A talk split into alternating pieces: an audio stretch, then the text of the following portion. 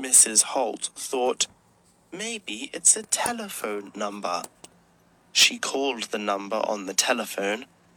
The woman who answered said that the bird was her pet. She had taught it the telephone number. The woman came and took her bird home.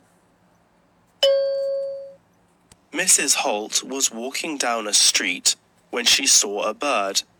It had a broken wing.